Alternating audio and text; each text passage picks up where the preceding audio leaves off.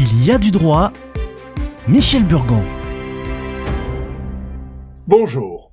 La campagne de Maxime Blasco, tué au Mali, a demandé un mariage posthume.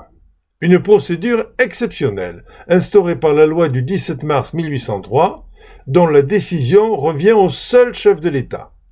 C'est l'article 171 du Code civil qui fixe les contours. Il ne peut y avoir de mariage sans respect des formes un mariage posthume est accordé dès lors qu'une réunion suffisante de faits établit sans équivoque le consentement du défunt. Le mariage posthume a été pensé pour les veuves de guerre. Il a été modulé depuis, mais reste une mesure exceptionnelle. Puisque le consentement du défunt est indispensable, plusieurs documents doivent attester qu'un mariage était en préparation.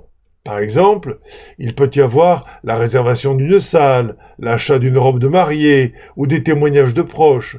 Il faut démontrer que la personne décédée avait malgré tout l'envie de se marier et que le projet était bien entamé. L'exemple même de la conclusion d'un pax ou d'un concubinage prolongé, la présence d'enfants, faire présumer qu'au contraire, il n'y avait pas projet d'adhérer à l'institution du mariage, mais au contraire de l'éviter. Cela n'en reste pas moins très contestable. Et nos militaires semblent bien mal conseillés. Quand on sait les risques qu'ils prennent, on ne comprend pas qu'ils puissent ne pas vouloir protéger leurs conjoints par les soutiens auxquels ont droit les époux et épouses de ceux qui perdent la vie au service de la nation. En France, il y a par an une centaine de mariages posthumes autorisés en vertu de l'article 171 du Code civil. Ce ne sont pas, évidemment, que des circonstances héroïques qui les occasionnent.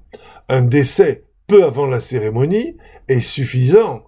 La présence d'enfants n'est pas indispensable. Le mariage du compagnon de Xavier Jugelet, le policier gay assassiné sur les Champs-Élysées, a été autorisé par François Hollande, qui a assisté à la cérémonie avec Anne Hidalgo et le ministre de l'Intérieur. Un mariage posthume ne se fait pas pour l'argent. Le conjoint à titre posthume n'a pas droit à la succession et n'est pas héritier légal. Beaucoup, d'ailleurs, stoppent la demande de mariage posthume quand ils apprennent qu'il n'y a pas de droit à hériter. Il est donc clair que le statut protecteur du mariage ne sera pas complet.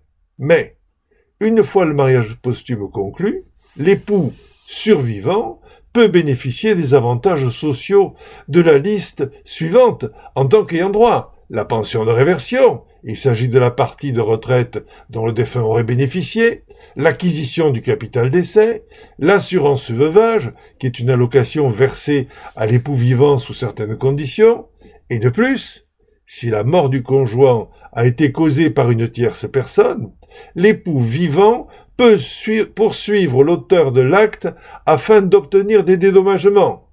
On voit ici l'intérêt de l'institution du mariage civil, qui sert de support à des faveurs qui récompense l'engagement familial et génère la protection économique et sociale du survivant. Le mariage fonde une famille, protège les conjoints, assure une famille aux enfants. Le Pax, comme tout autre système, n'est qu'un bricolage incomplet. À la semaine prochaine.